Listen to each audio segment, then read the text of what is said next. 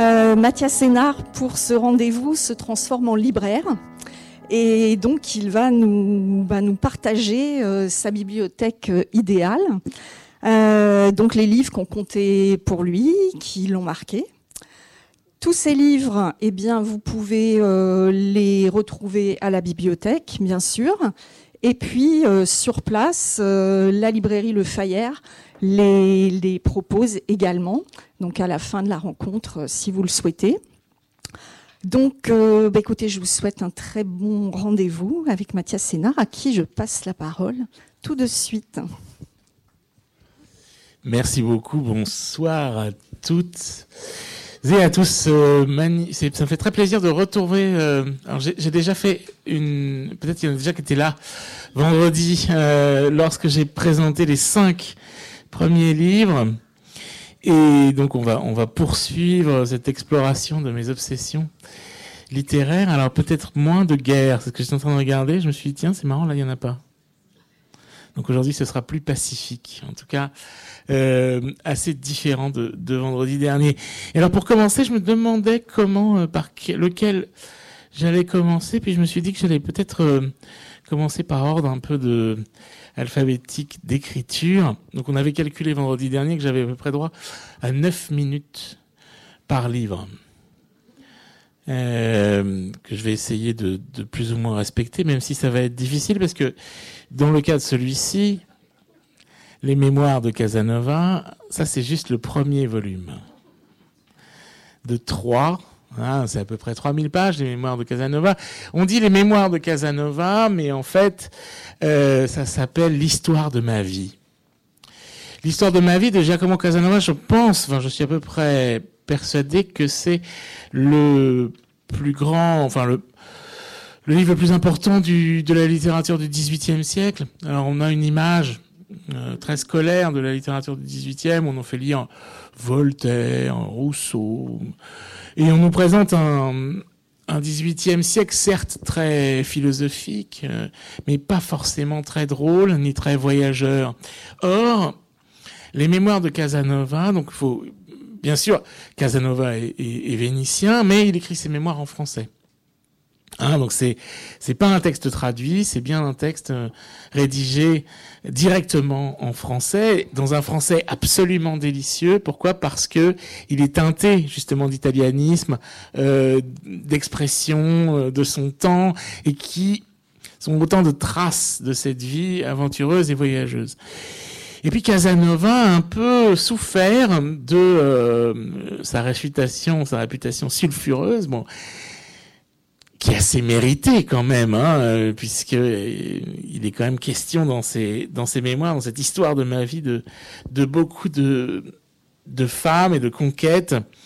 Euh, donc de qui s'agit-il? Bon, Casanova, c'est une petite famille de de la. Ses mémoires commencent par ça d'ailleurs. Hein. Bon, Casanova, il est né en, en 1725 à Venise, d'une famille originaire de d'Aragon. C'est ce qu'il raconte au début de de son texte, euh, qui émigre à Venise déjà dès le XVIe siècle.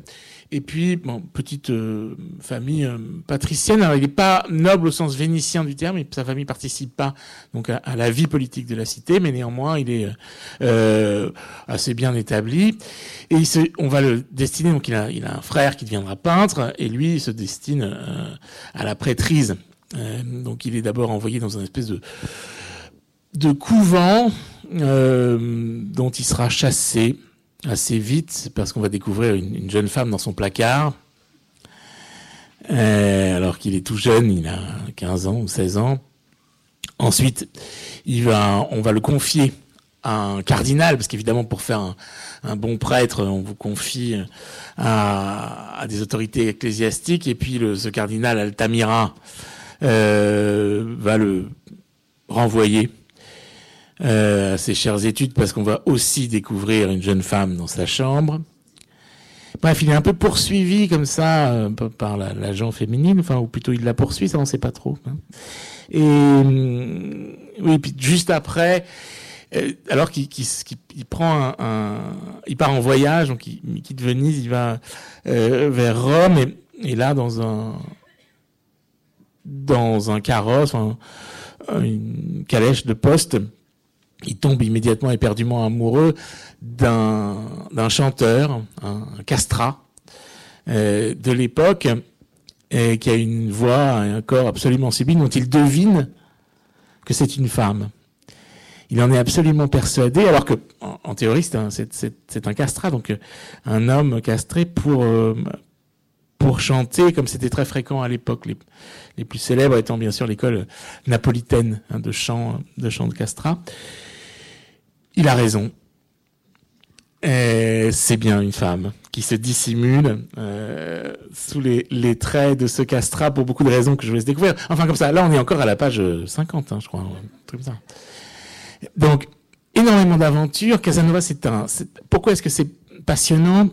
Parce que c'est un voyageur. C'est-à-dire que ce qu'il nous montre, c'est vraiment l'Europe de son époque.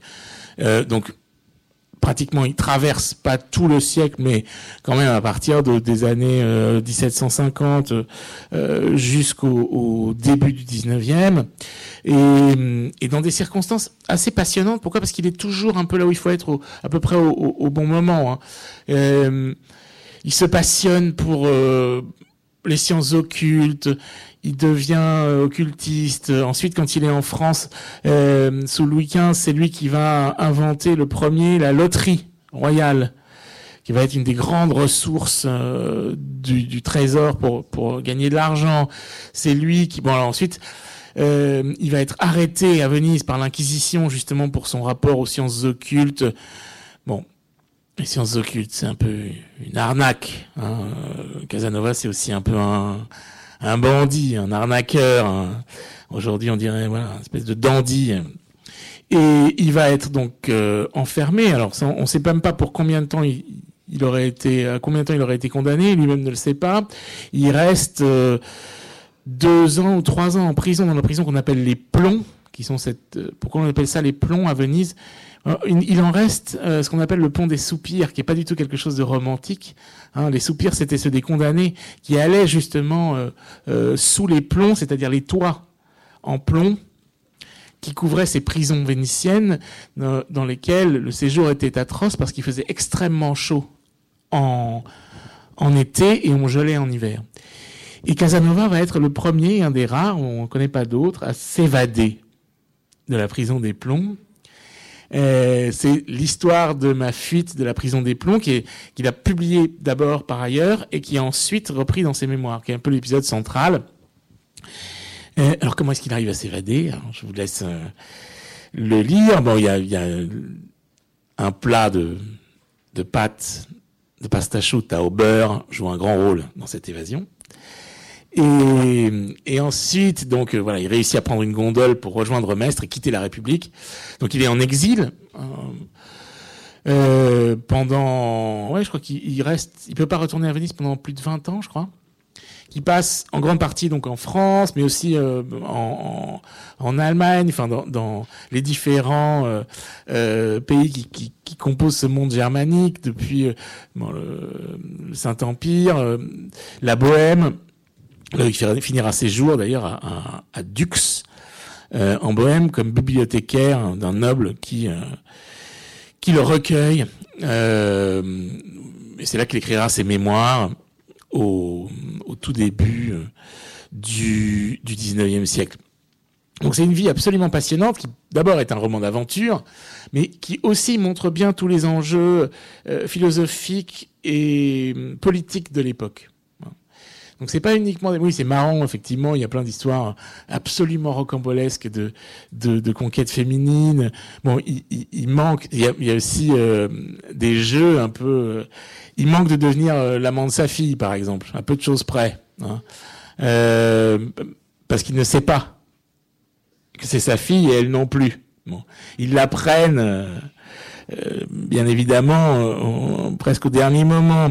Il assiste aussi, par exemple, à, à l'écartèlement atroce de Damiens, le, le régicide qui avait tenté de d'assassiner Louis XV. Donc il est à Paris, place de grève, euh, en train de, de s'adonner à des plaisirs euh, féminin en compagnie de deux femmes et d'un noble qui s'appelle le baron de Tirette, qui, qui, avait l'air aussi euh, assez d'être un, sacré luron, ou larron, je ne sais pas.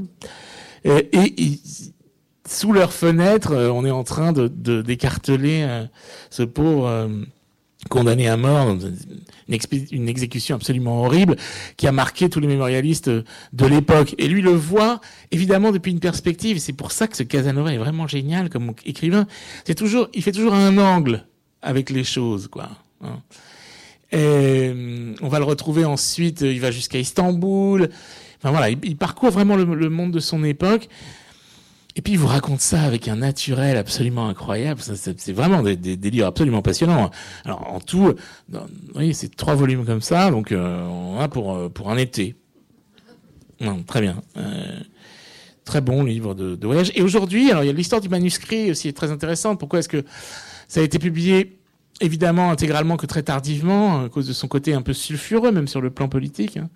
Donc euh, aujourd'hui, on a enfin vraiment une édition non seulement à noter pour euh, bien comprendre qui sont tous les personnages de l'époque, mais aussi tout à fait fidèle au manuscrit. Manuscrit qui lui-même, et ça c'est vraiment magnifique, est, disponible en ligne, euh, puisqu'il appartient à la Bibliothèque nationale, et donc l'édition digitale, on va dire, de, des photographies euh, de ce manuscrit sont euh, peuvent être consultés en ligne. Donc on peut lire même dans, sa calligraphie si on veut, ce qui est quand même un peu pénible. Je vous recommande quand même le le, le livre imprimé. Voilà, voilà pour euh, Casanova. Et combien de minutes j'ai fait? Ah, trop. Bon. Euh, alors on va essayer de passer. On va continuer par ordre chronologique peut-être et, et on va passer à Théodore Fontane. Effibriste. Alors là, on est dans toute autre chose. Ça, c'est un des sommets du, du roman allemand du 19e siècle. Euh, alors, étrangement, je ne sais pas trop pourquoi, mais Fontane a eu beaucoup de malchance avec ses lecteurs français. Euh, il a été... Euh, bah pourquoi? Il faut dire que au moment où Fontane commence à publier ses plus grands romans, c'est-à-dire dans les années 1870, il vient de se produire un petit incident entre la France et l'Allemagne qui fait que euh, entre la France et la Prusse même, euh, qui va ensuite devenir l'empereur allemand, qui fait que la France vient de perdre euh, l'Alsace et la Moselle et n'est pas du tout, disons, ne se tourne pas forcément vers la littérature allemande à l'heure de traduire des livres. Voilà. Et, et, pourtant, eh, Dieu sait que les, romans de, de Fontane sont absolument passionnants. Et ce qui est amusant, c'est que mes camarades euh, auteurs euh, allemands, euh, quand je leur dis ma passion pour Théodore Fontane, ou Fontane en allemand, ils se moquent de moi en me disant mais comment tu peux lire ça? Et, je dis non mais je, trouve ça très très beau alors c'est pour ça que j'ai choisi de vous mettre cette effibriste. Alors effibriste on la connaît parce que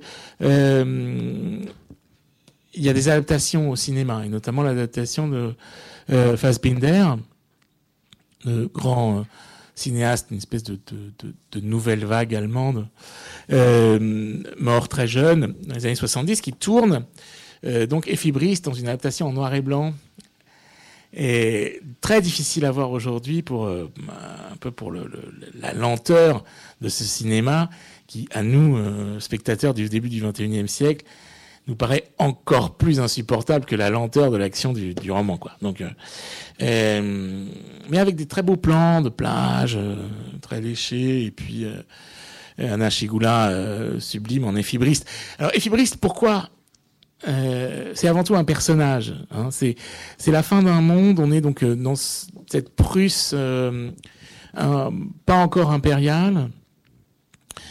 c'est une histoire d'une jeune femme, euh, jeune fille, enfin entre adolescente et femme, qui vit avec ses parents euh, dans un, un, très bel endroit, en, en dehors de, de, de, Berlin, et qui va épouser un fonctionnaire euh, noble, assez strict, pas marrant du tout, très prussien, et ils vont aller s'installer parce que lui, il, obtient une espèce de, de poste dans l'administration euh, sur la mer Baltique, dans un village. Et elle va passer ses journées là. À...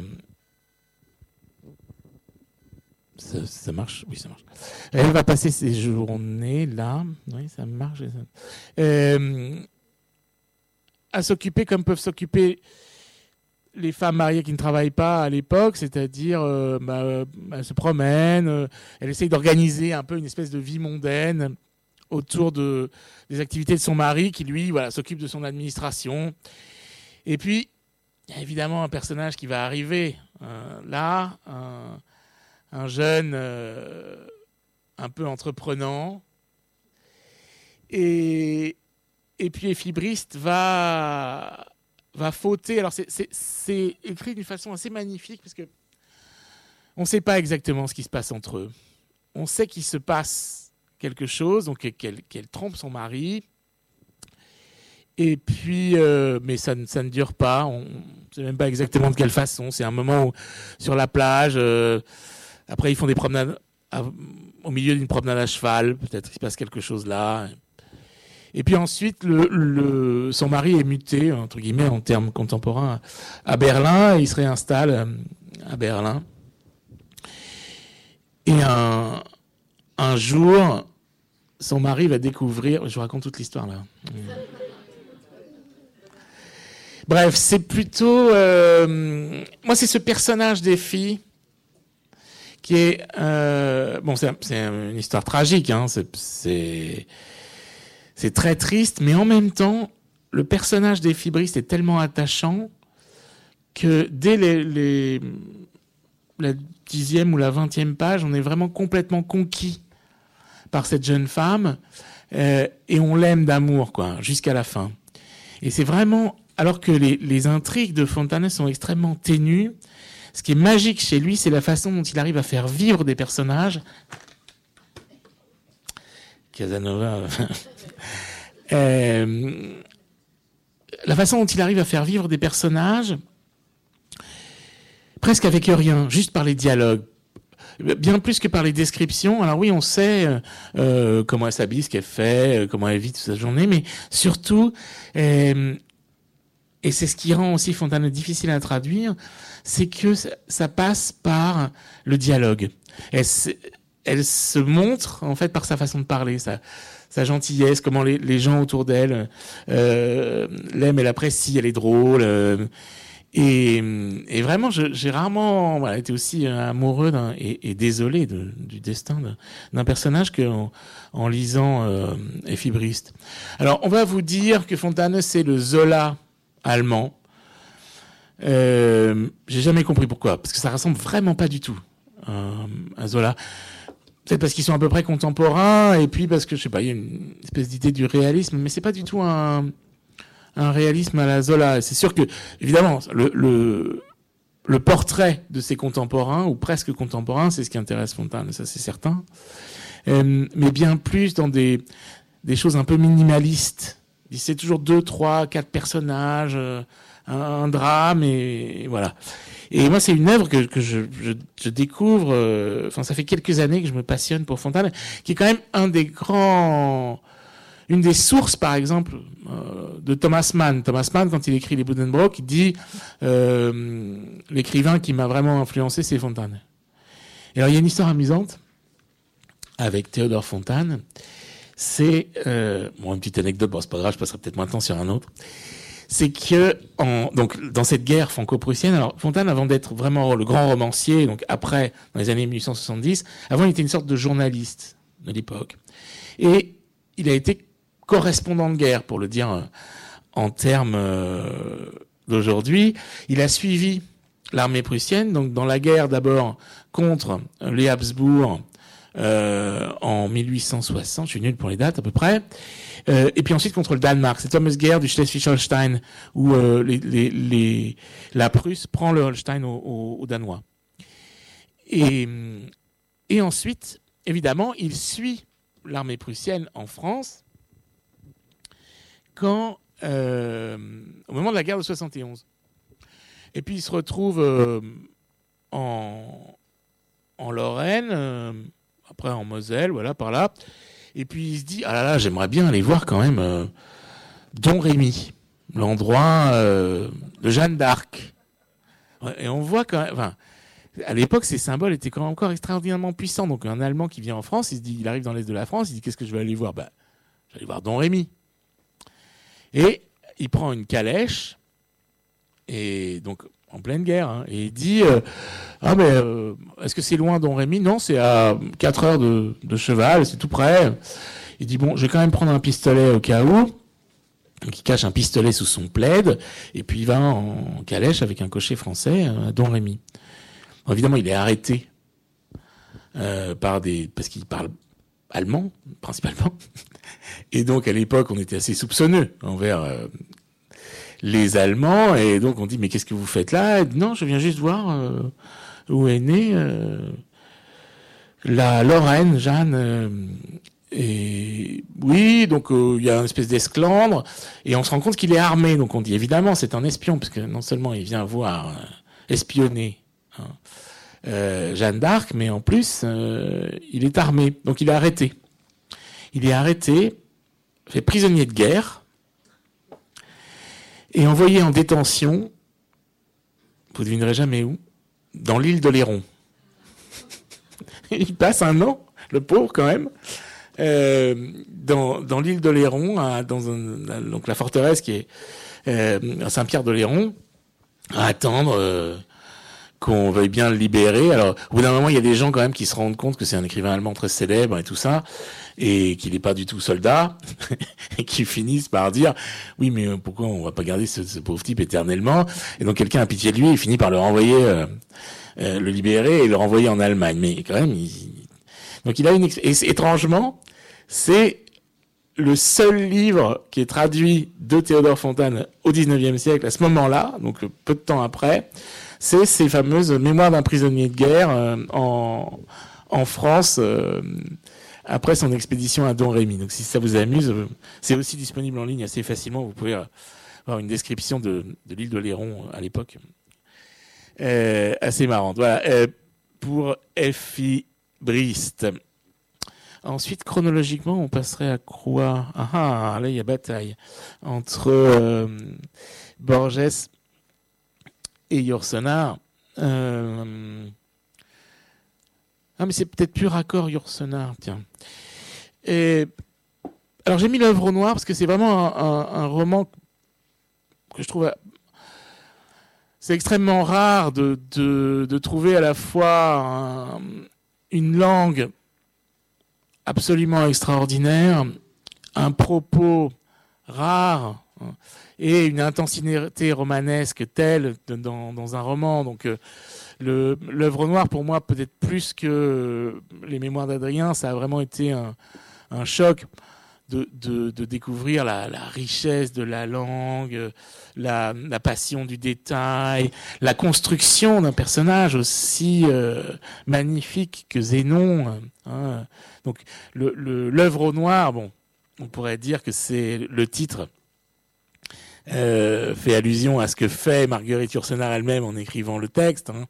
Euh, mais en fait, ça parle. L'œuvre noire, c'est un des moments de l'œuvre alchimique. Et l'œuvre noire raconte l'histoire de Zénon, hein, euh, donc au, tout début du XVIe siècle. Zénon, alchimiste, de Bruges, euh, dans les Flandres, qui va un peu euh, alchimiste, médecin, euh, qui va nous faire un peu parcourir ce monde du XVIe siècle depuis la perspective à la fois philosophique de la plus haute pensée de la vie, la mort, dans des termes absolument magiques sur le plan de l'expérience de lecture, mais aussi nous faire le portrait, et ça, c'est ça qui rend aussi le texte absolument fascinant, de euh, cette vie du XVIe siècle telle qu'elle peut nous apparaître dans les tableaux de la peinture flamande, par exemple.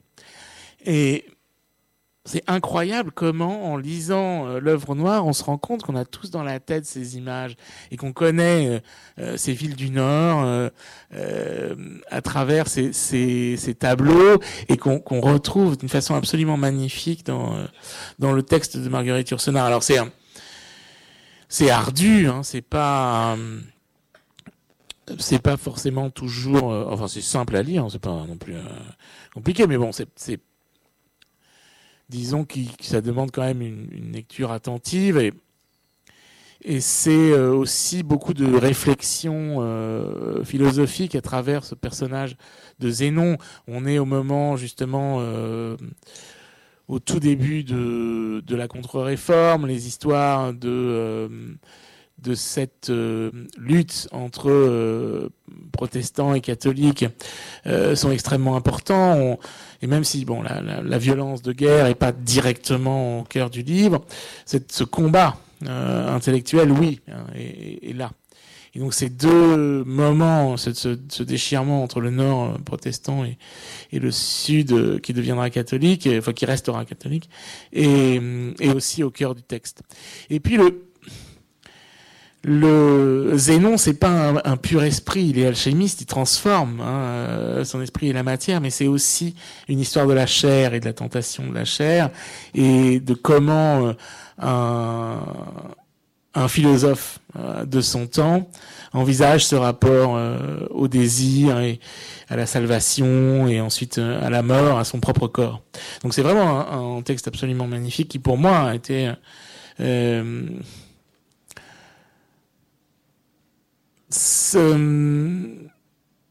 il y a des livres qui sont des défis en réalité. Vous vous dites, euh, vous les lisez et vous vous dites, waouh, j'espère qu'un jour je pourrai faire un paragraphe comme ça, quoi.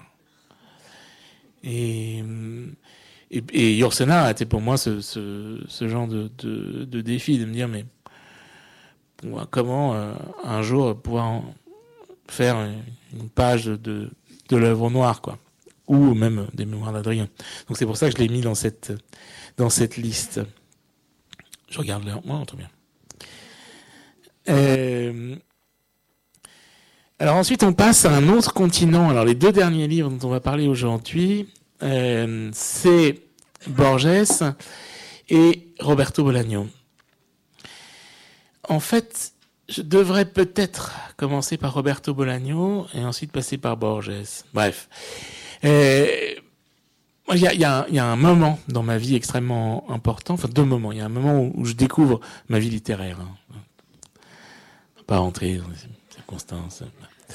Euh, c'est le moment où je découvre et je lis la littérature arabe, donc le moment de mes études, quand je m'installe au Moyen-Orient, dans l'Est de la Méditerranée. Et puis un deuxième moment, c'est quand je m'installe en Espagne, je lis l'espagnol, je apprends l'espagnol, je commence à lire et je découvre la littérature espagnole et latino-américaine en espagnol.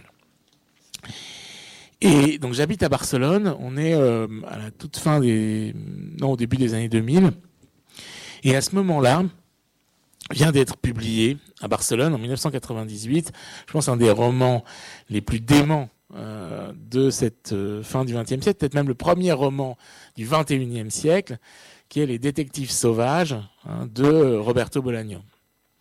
Alors Roberto Bolaño, on le connaît aujourd'hui euh, beaucoup, il est très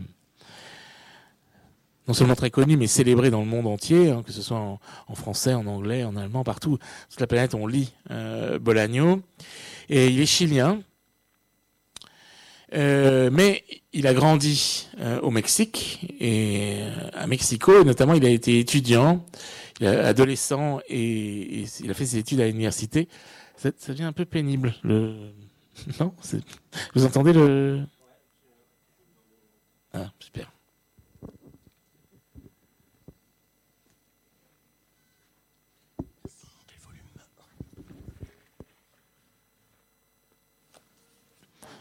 Donc il, habite à, à, Mexico pendant toute son adolescence et c'est la période de ses études.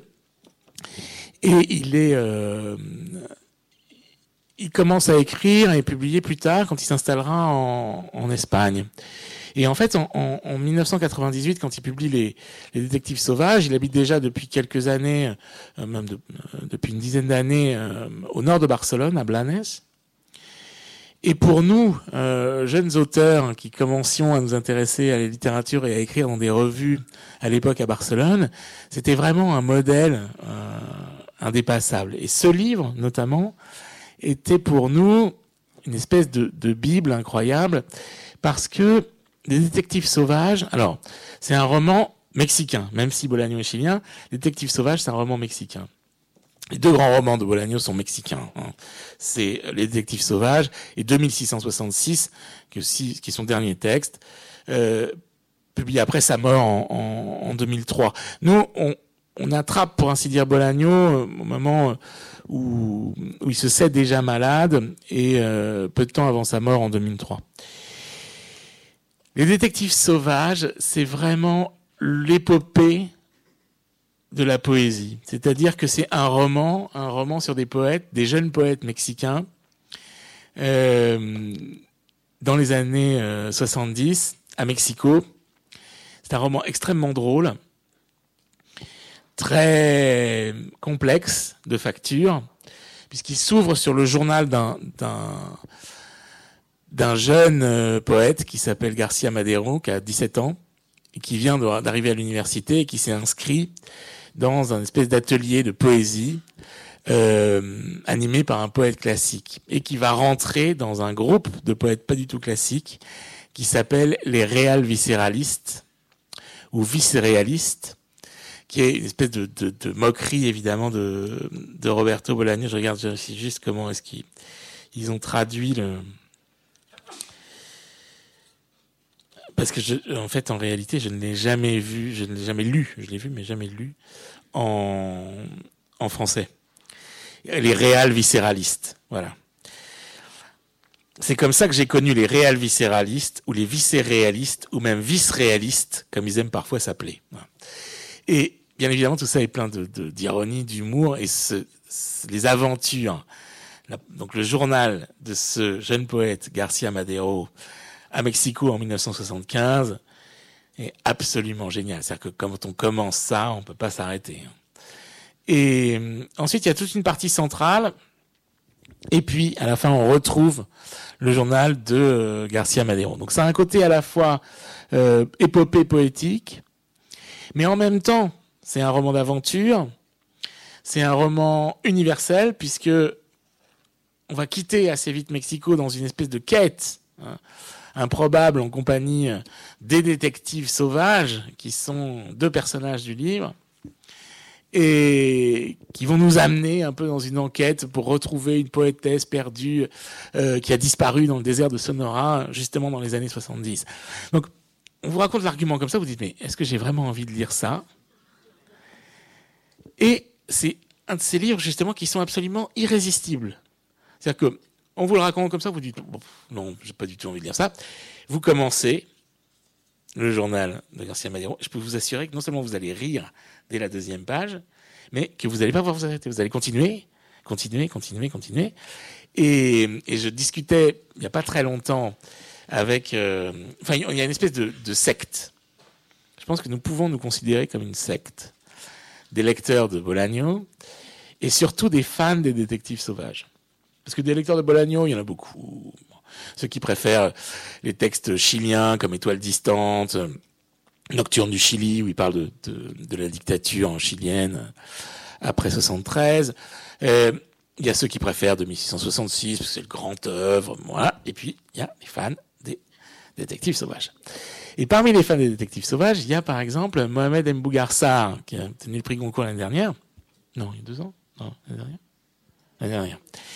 Et, on se retrouve et on se fait des blagues de, on partage comme ça euh, des histoires de cantinas, euh, euh, de chansons, de et lui, Mohamed Mougarsa, me racontait que Détective Sauvage, il l'a lu en 48 heures, jour et nuit, dans sa chambre d'étudiant à Paris, sans en sortir. Il n'a pas pu s'arrêter. C'était vraiment pour lui un, et, je pense que tous ceux qui tombent sur ce texte, alors après il y a ceux qui disent non, non, non, non, non, non, non.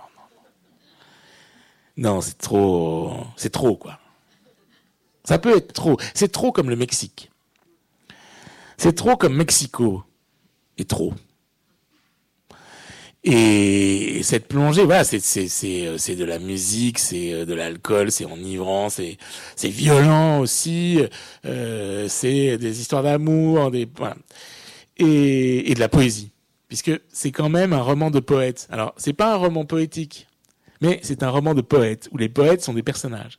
Et c'est ça qui rend aussi le, le, le récit assez spécial, c'est-à-dire qu'il s'agit pas du tout en fait de faire des vers, mais il s'agit de voir comment vivent des poètes plus ou moins euh, adolescents euh, à Mexico dans les années 70 quoi. Et c'est tiré en fait de personnages réels, c'est-à-dire que Bolaño adapte tout simplement les gens qui fréquentaient quand ils, avaient ce groupe de poètes qui s'appelait pas les vice-réalistes mais les infra-réalistes euh, avec un poète. Alors justement, les éditions Alia viennent de rééditer presque ses œuvres complètes, qui s'appelle Papascaro, Santiago Papascaro, qui était le, le un des modèles hein, pour les personnages principaux de, de, des détectives sauvages. Et pour finir, tu vois les gens s'en vont, je suis en retard? Non? Non, je suis pas en retard. Euh, pour finir, donc justement cette exploration de la littérature sud-américaine, euh, et latino-américaine en général, parce que bon, il y avait aussi ce Mexique, euh, bon, le Chili de Bolaño, m'a amené évidemment à un auteur que dont je disais bien évidemment que je le connaissais, comme tout le monde dit Borges, oui, Borges, Borges, mais en réalité, j'avais jamais vraiment lu, et, et notamment euh, jamais lu, bien sûr, en, espagnol. Et Borges, c'est vraiment aussi pareil, hein, une découverte absolument incroyable, et principalement ce recueil L'Aleph. Alors, moi, ce que j'adore chez Borges, qui est un peu le, le principe de la nouvelle borgésienne, c'est de dire, euh, on va imaginer que ceci est vrai, et nous allons en tirer toutes les conséquences. Par exemple, il existe quelque part des hommes qui sont immortels. S'il existe quelque part des hommes qui sont immortels, alors quelles vont être les conséquences de cette immortalité hein? Euh, Qu'est-ce que ça produit sur l'être humain? Le fait d'être immortel Bon, ça c'est une, nouvelle euh, qui s'appelle justement l'immortel, qui est au début de, ce recueil, l'Aleph. Mais on connaît aussi son idée, par exemple, sur, euh, admettons que il y ait un, endroit où existe tous les livres du monde. Qu'est-ce que ça veut dire? Ça, c'est une conséquence mathématique assez magnifique. C'est de dire, bon, un livre, c'est une combinaison de lettres. On est d'accord. Donc, il est possible de calculer et de faire écrire tous les livres possibles, puisqu'il suffit en fait de faire des combinaisons de lettres. Alors, il y en a certains qui ne voudront rien dire, où il n'y aura pas un seul mot qui sera attesté dans aucune langue. Mais, forcément, parmi ces milliards et ces milliards de combinaisons, yeah, on va tomber sur ce livre-là. Et on va tomber aussi sur des livres qui vont nous dire hein, ce qui se produira dans le futur. On va tomber, puisque tout est dans le langage. Non? Donc si tout est possible à écrire et en faisant des combinaisons de lettres, on va tomber sur tous les livres de l'avenir. Et donc si on tombe sur tous les livres de l'avenir, on tombe aussi sur tous les livres d'histoire qui seront écrits dans le futur. Et donc on peut se connaître bien évidemment, ce qui va se produire dans les années qui viennent. Bon, ça c'est la bibliothèque de, le principe de la bibliothèque de Borges, la bibliothèque de Babel, de dire cette espèce de combinatoire euh, sans fin de lettres va fabriquer évidemment tous les volumes possibles imaginables. Donc, ce qui est magnifique chez Borges, c'est cette façon qu'il a de très simplement, ça semble extraordinairement naturel, de prendre un postulat et d'en tirer toutes les conséquences. Et moi, mon, ma, nouvelle préférée dans dans la qui est, bon, je pense, un, des, un, de ses recueils les plus, les plus connus euh, avec, euh, avec fiction, c'est le Zahir. Et le Zahir, je, vais vous lire juste la, les premières phrases et vous allez voir pourquoi j'adore ce texte. Page 131. Parce que c'est justement un de ces débuts de texte qu'on adorerait avoir inventé un jour soi-même.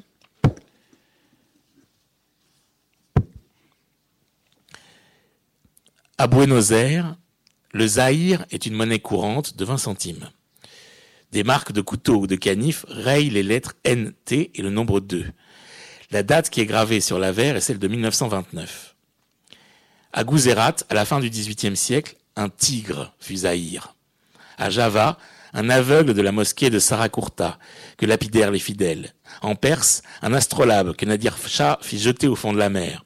Dans les prisons du Mahdi, vers 1892, une petite boussole que Rudolf Karl von Zatin toucha, enveloppée dans un lambeau de ruban, de turban. À la mosquée de Cordoue, selon Zottenberg, une veine dans le marbre de l'un des 1200 piliers. Au ghetto de Tétouan, le fond d'un puits.